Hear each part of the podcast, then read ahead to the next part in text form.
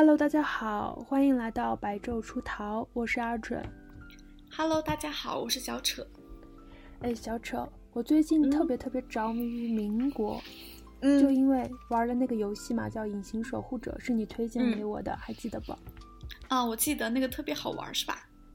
对，所以今天的话呢，我就想跟大家讲一讲关于我们《隐形守护者》的这个男主的原型的一个故事。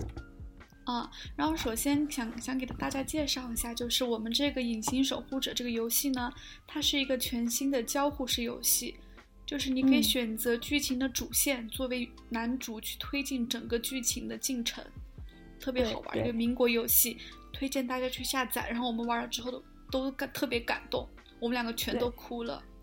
对，这是一个关于民国时期的一个红色特工的故事，嗯就非常推荐大家去玩，就好像体验了一遍那种人生一样，反正代入感很强的。嗯，好的，那我们今天要讲的这个人呢，他的名字叫做袁书。那我先嗯简单的跟大家介绍一下关于他的生平。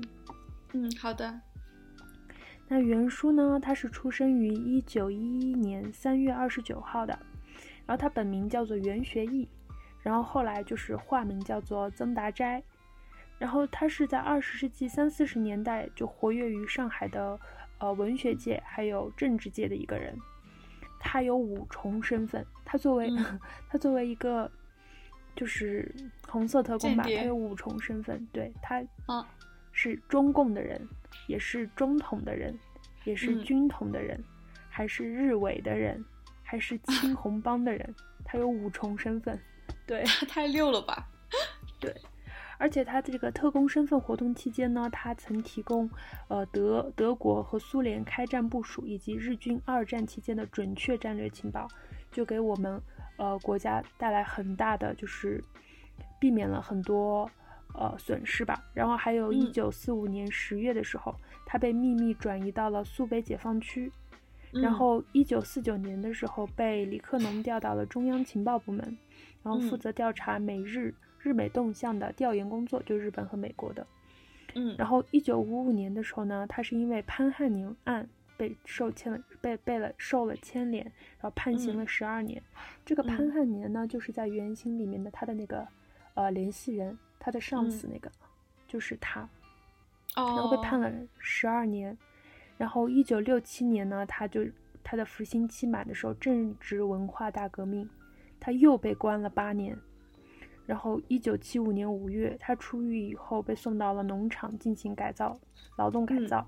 然后嗯一九八二年平反，他就被平嗯反了。然后一九八七年十一月二十六日病逝于北京。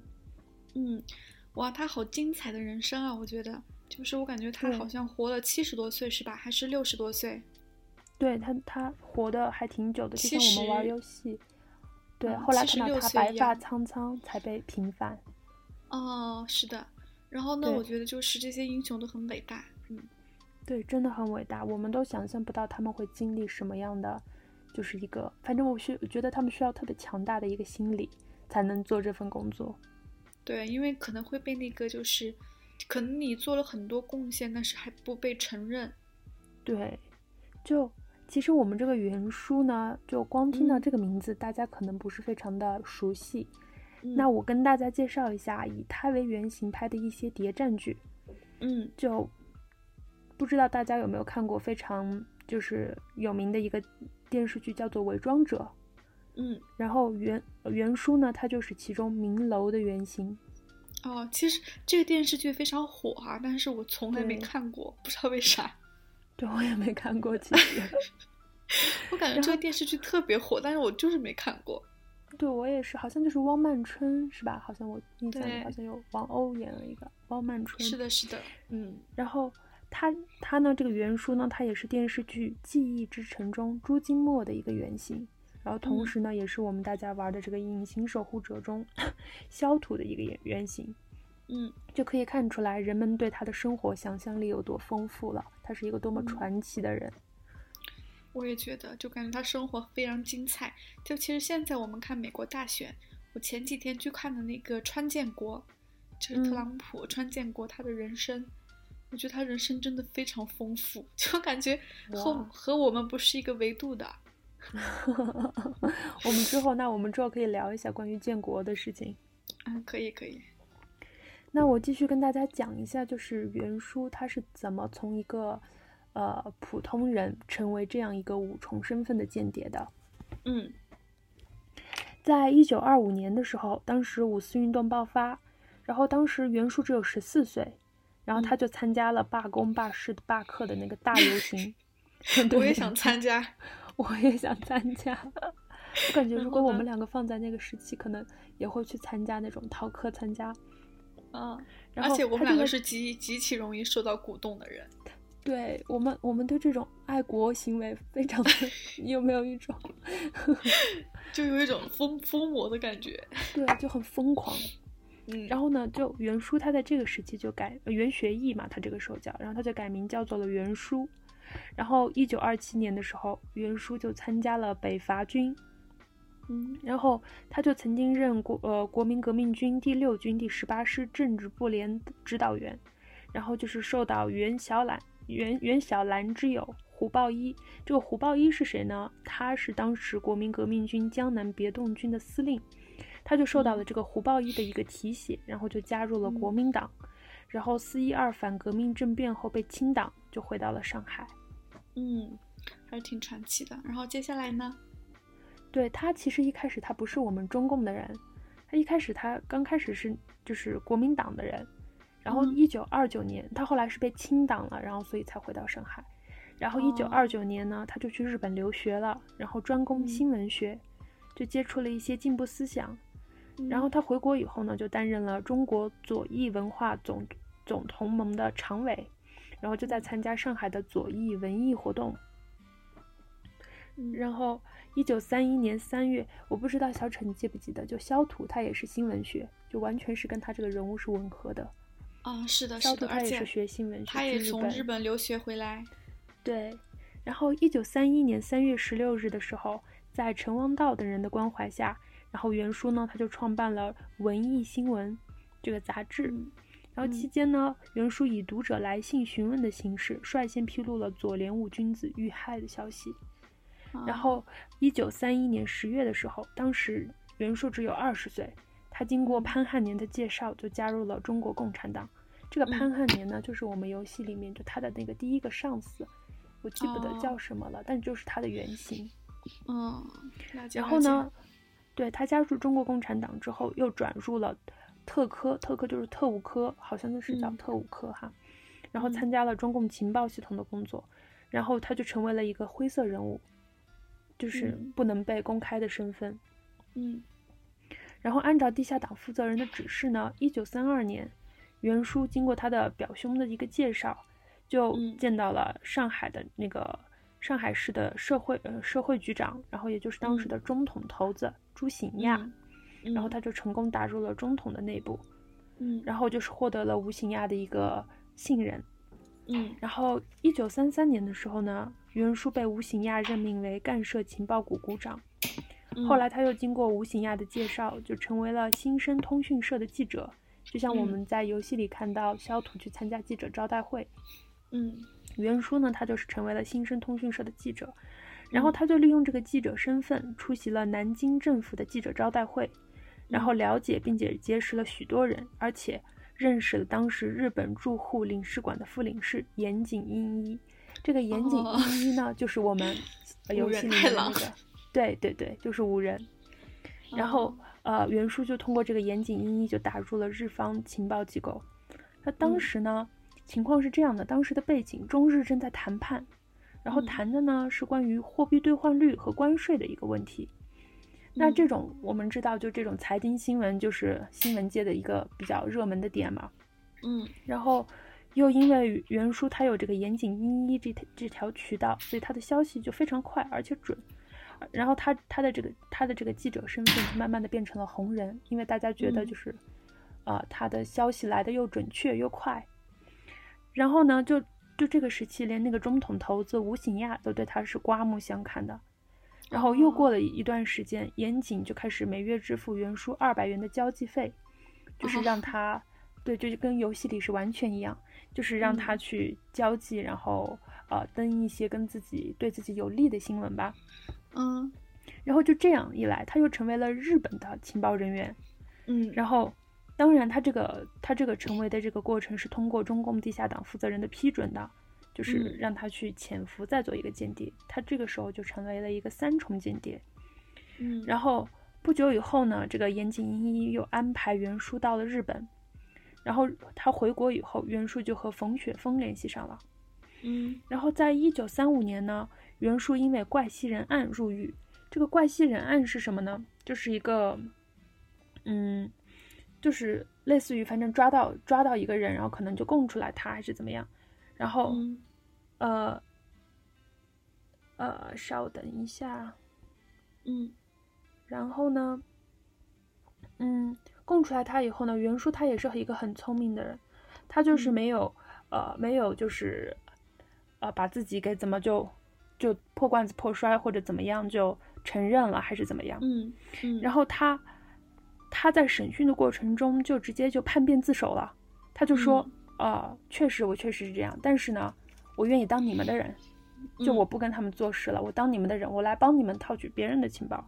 嗯。然后他因为这个自首，他就使著名当时的一个著名电影女演员王莹被捕入狱，然后就是包括他的一个战友夏言也差点就落入敌手，但他嗯除了自己参加的中统的内情外，其余一概不说。就是说，这个袁殊他当时他叛变自首嘛，但他供出来的是中统的人，好像没有就供出中共的人，哦，因为他不是三重间谍嘛。是的，然后就由于就从这些人中间没有得到什么有价值的关系，然后又有价值的东西，又又加加上顾虑到这个袁术和吴醒亚他们关系很好，然后同时呢、又害怕得罪日本人，然后国民党很快就通过法院就判了袁术两年零六个月，嗯，然后呢袁术就去南京模范监狱服刑了，然后后来又被嗯。转入了湖北的反省院，然后后来通过他自己的父亲袁小兰的关系，然后在各方营救下，他如他他在第二年的春天就提前出狱了，就是嗯。给他判了两年零六个月，但是他其实就坐牢坐了八个月，然后就反正很有关系嘛。对 然后他出狱以后呢，这个冯雪峰代表组织决定派他去日本，然后嗯并且告诉他，如果中日关系发生重大变化，那就赶紧回国。然嗯后袁术就在妻子马景欣陪同下，然后到了日本早稻田大学的历史系，然后留学一年，做嗯了清水清水次太教授的研究生。然后有嗯时呢，也向避难在那里的郭沫若学甲骨文，是不是有种很嗯穿越的感觉？他跟郭沫若，郭沫若算是他的一个老师。对，我也觉对，得然后他在这个时期呢，还在和岩井英一保持关系，然后并且哦接受了日本外务省的情报津贴，就是他他在日本人的钱养活自己。而且我觉得，就是像我们玩的游戏当中，他其实就是那个日本的那个首领武藤，就他相相当于就这里面的一个严谨的角色，就最喜欢他的了，就对他最好的了。对，就是还给他钱，然后还对他又好又信任，是吧？对，就觉得好像他真的挺惨的，就是可能要背叛自己好兄弟之类的。对，然后在一九三七年四月的时候，为了加强自身的保护色，开拓情报来源，袁术就加入了青红帮，然后嗯他就成为了和杜月笙、黄金荣平起平坐的通字辈兄弟。哇，好厉害啊！下就是对，就是我们当时看的那个帮，我呃新荣帮，你记得吗？在游戏里的新荣帮，嗯，其实就是青帮，上海的青帮，杜月笙的青帮。对，但我特别讨厌那个，就是他们当时的二弟子，就二哥，后来啊叛变、我叛叛变那个，就他就很喜欢戴眼镜那个是吧就是他啊就是有一种那种语文老师的感觉 对的，对的，我也觉得有一种那种感觉。啊。然后呢，啊，我继续跟你讲。然后呢，在一九三七年六月的时候，潘汉年他就以八路军驻沪办事处的主任的身份就回到了省，回到了上海。不好意思，打了嗯个嗝。嗯，没事，然后从此呢，就直到一九六一九四六年去解放区，就是在潘汉年的导演下，这个袁叔呢，他就成功演出了一场又一场出色的情报战。就我觉得嗯比较值得一提的是，这个袁叔他从一一九三九年开始当这个特务以来，他从来没失，就是从来没有失手过，就没有暴露过他的哦中共身份，特别特别强。太厉害了。对，然后袁书呢，他就成为了和中统的吴醒亚，还有日本嗯驻上海的领事馆，还有社会社会的帮会，他都有一定的关系，他就变成了一个就怎么说呢，就是他有很多身份，而且他的真实身份又是一个情报人员。嗯然后他就非常巧妙的周旋，用这些身份在周旋这些情报，然后他上报给中共中央，然后为当时地处苏区，然后消息相对比较闭塞的中共中央提供了许多有价值的情报。嗯，然后他挺厉害的，有一手。对他肯定是有点东西在身上的。我也然后觉得。当抗日战争的爆发以后嘛，戴笠就是当时的一个中共人员，他一时找不到熟悉日本问题又有相当日本关系的人。然后这时候杜月笙就提醒他说，有一个叫袁书的日本留学生和日本领事馆的副领事岩井英一关系非常不错。然后戴笠听了就很高兴，然后就亲自登门拜访。然后袁书就感到就是事关重大嘛，然后就去请示。哦，对，不好意思啊，我跟大家纠正一下，戴笠不是中共中央的人，他是那个 军统的人。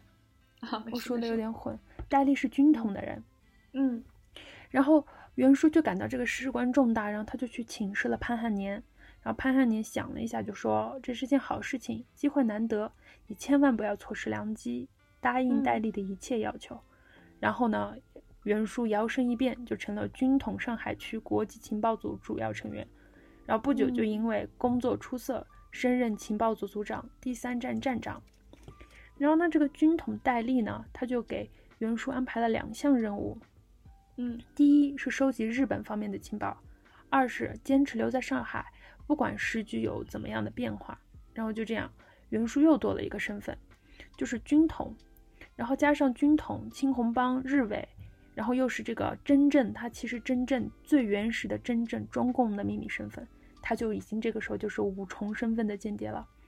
嗯，而且袁术他在中国情报史上也是绝无仅有的最多面的一个间谍。天，他这个身份真太太多了。我感觉如果是我，可能会会会会混乱，整个人疯掉。而且我都不明白，就是说，如果有人想让你去做他的任务，但是会伤害到你另外一个身份的那个团团队，那嗯怎么选择啊？这个，你看这后面就会那个什么有，呃，有介绍袁术他是怎样的，他会酌情汇报真实情报，嗯就是他不会什么都不说，或者说假情报，他会酌情告诉大家真实情报。就像我们在玩隐形守护者中，就是嗯肖图要选择你是上报一份全虚假的名单，还是上报一份真假混合的名单。我们嗯大家应该都会选择上报真假混合，不然就会死嘛。他们嗯不是说隐形守护者还有一个名字叫间谍的一百种死法？对，反正我是死了非常多次，因为我想了解全部的线索和剧情，然后呢，我就让自己死了非常多次。我就我就觉得真的这个游戏的那个设计者脑洞真的很大，而且逻辑性很厉害。对对，是的。然后呢，那我继续跟大家讲。然后呢嗯，袁叔他就通过这些各种各样他的这些身份和他的这些关系，他就获得了很多的日本情报。然后呢，他又通过岩井英一认识了后来成为汪伪政府高级顾问的日本军部银佐真昭，也是一个日本的，就是呃军官。然后就在全面抗战爆发以后呢，袁术就通过这个银佐真昭这条线取得了许多日本方面的重要情报。他呢，首先是向潘汉年汇报，就是中共的汇报，然后他是有选择的给军统汇报。因为这个时候是国共合作在抗日嘛，所以他就是，呃，还是会有一样，因为有一样的民族利益，所以他会就给两边都说。然后呢，在一九三七年上海沦陷了以后，岩井英一又回到了上海，并且成立了一个日本特务机关特别调查组。这个特别调查组呢，就是我们游戏里面啊、呃就是那个叫武藤武藤武藤会馆还是什么，就是那个会馆。嗯然后袁术呢就成为了其中的一员。当然，这个事情不仅潘汉年知道，然后军统也是知道的，就戴笠也是知道的。嗯，然后就由由于这个袁术呢，他屡屡立战功嘛，就是多次给这个军统给了很多有效的情报。然后这个戴笠呢就把他招到了香港，然后给他奖励。然后在香港呢，袁叔还瞒着那个戴笠偷偷见了潘汉年。然后，然后袁术当时不仅为就是我方在搜集情报，还有在输送敌人情报，还他还有一个任务，就是要建立通往根据地秘密交通线，他还要救援被俘的我方人员。然后他的任务太多了，对我感觉他真的心理好强大的一个人，我感觉我们就有一丁点小事就已经不行，要要死要活的感觉。对的，然后我今天不是还那个什么，就是脸上突然间长了特别奇怪的那种小东西、小点点什么的，我就觉得自己要死了的那种。但是看到人家这样，我觉得 我还挺佩服的。我也挺佩服的。我本来就是因为一直得上网课，也很难过。最后一想，人家这个，哎，我这算啥呀？对的。啊，那你继续说一下。好，然后一九四一年七月的时候呢。然后那个袁叔他就奉汪伪政府之命，就去苏州筹备组建清乡政工团，然后并且利用清乡工作条例中的凡属中国抗日人员被俘者一律交政工团处理这一条，营救了许多抗日人员，比如说鲁迅的夫人许广平，就是袁叔营救出来的，而且他还亲自掩护了潘汉年、范长江、邹韬奋等人就进入了根据地，就非常非常的。我感觉他真的太厉害了，太厉害了，我都想象不到他怎么能做到这么多事。他应该是那种思维逻辑特别缜密的人。对，狼人杀很厉害那种。我也觉得，干翻全场。对，然后一九四五年初的时候呢，袁叔他就辞去了伪教育厅厅长的这些职位，然后仅留下一个上海市参议的名分。在八一五抗日战争胜利后。袁术就被任命为中救军新制别动队第五纵队指挥和军统直属第三站站长，然后他还被授予了那个中将军衔。直到第二年，对，直到第二年，就一九四六年初，国民党方面就知道了袁术去了解放区，然后就他就知道他去解放区呢，就代表着知道他见了中共人员，然后国民党方面当然大怒啊，然后他就变成了。他从抗战有功人员袁术就变成了共党汉奸，然后军统呢就对袁术下了通缉令，然后还派人去他的苏州抄了他的家。嗯，然后双十协定过了以后呢，袁术他就随军北撤，然后华东组织部部长曾山曾山同志就亲自找袁术谈话，然后考虑到各种关系，就让袁术暂时改名跟他姓，也是组织的意思。然后他就一直在用那个。曾达斋这个名字，就是如果我们玩隐形守护者走红色芳华那条线的话，到后面也会发现萧图也改了名字，叫萧什么什么去了，我有点记不清。对，然后呢，呃，一九四九年的时候，袁术就到了北京，然后就转到了李克农的情报部门，然后再做每日动向的调研工作。然后后来潘汉年被捕了，没过多久，袁书也被捕了。就是他们是被中共捕的，然后给他判刑，因为当时他的人他的身份是灰色身份嘛，嗯，然后就给他判刑，判了十二年，然后就是 一九六七年期满，然后文革又给他判了八年，他然后一九七五年，对，然后一九七五年期满又被送到了另一个劳改农场就业，就像我们在游戏里，他后来被送去了一个农场就业，嗯。然后，一九八零年，然后袁术就被释放，但这个时候他还是没有自由之身，然后行动也是在受限制。然后他向组织提出前往日本或者香港安度晚年，然后被组织给拒绝了。然后，一一九八二年八月二日的时候，潘汉年就被平反，然后九月六日，袁书也被宣判无罪。哎，这个过程真的很长，给他关了。呃，给他关了，我算算啊，十二加八，十二加八是二十，二十加二十加，呃，哎，我这个数学算的真是，二十加七，二十七年，他被关了二十七年。哎，然后一九八七年，我感觉就是他真的就是那种命运多舛的人，就是感觉是他好像就是一生都在建功，但是一生都不被承认。就当时我不是问你说，你会选择这样的人生吗？对我感觉，哎，然后一九八七年袁术就病重了，他当时病重，然后精神也变得特别紊乱，时常嚎啕大哭。然后也是一九八七年十一月二十六日，他就在北京病逝了。但他能活那么久，还是挺那个的了，挺不容易的了。可能心态实在太稳了吧。可能晚年就是没有得到自己应有的那种人生什么的，然后他自己的话，没有应没有得到应有的那种功名，他自己也挺难的吧。哎，对，就还像我们那个，哎，那个叫什么去了？就是我们玩那个游戏的时候，看到他的那些身份被烧掉，当时那种感觉，哎，就无能为力，有一种。对，而且我我我现在觉得，就间谍这个东西，它真的不是那种庞大的组织关系网，你每个人都可以去去联系，因为你只能联系你的上线，而你的上线不在了之后，你真的没有办法跟任何人联系，是吧？嗯，感觉很难。